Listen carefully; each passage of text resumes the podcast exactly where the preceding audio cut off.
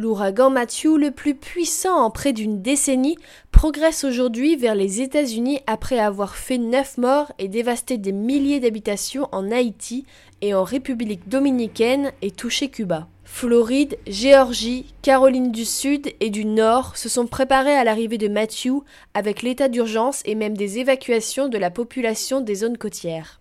Mathieu a fait au moins 9 morts, 5 en Haïti et 4 en République dominicaine, selon un bilan qui devrait s'alourdir, tandis que l'ouragan de catégorie 4, sur un maximum de 5, poursuivait sa trajectoire destructrice vers le nord. Les autorités haïtiennes ne peuvent pas estimer l'ampleur des dégâts alors que la moitié du sud de Haïti, particulièrement affectée, a été coupée du reste du pays après l'effondrement d'un pont mardi et les régions les plus touchées ne devraient pas être accessibles avant samedi ou dimanche. Selon le directeur pour Haïti de l'ONG Ayfair International, l'Ekei, troisième ville du pays, est vraiment très endommagée. La plupart des toits des maisons, des magasins, des stations-service sont tous partis.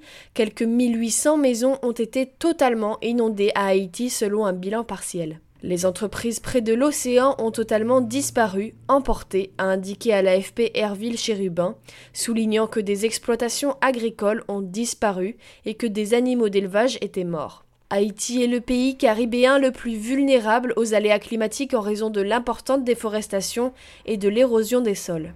Le passage de l'ouragan sur la République dominicaine voisine a provoqué la mort de quatre personnes et endommagé près de 200 maisons, ont annoncé les autorités locales.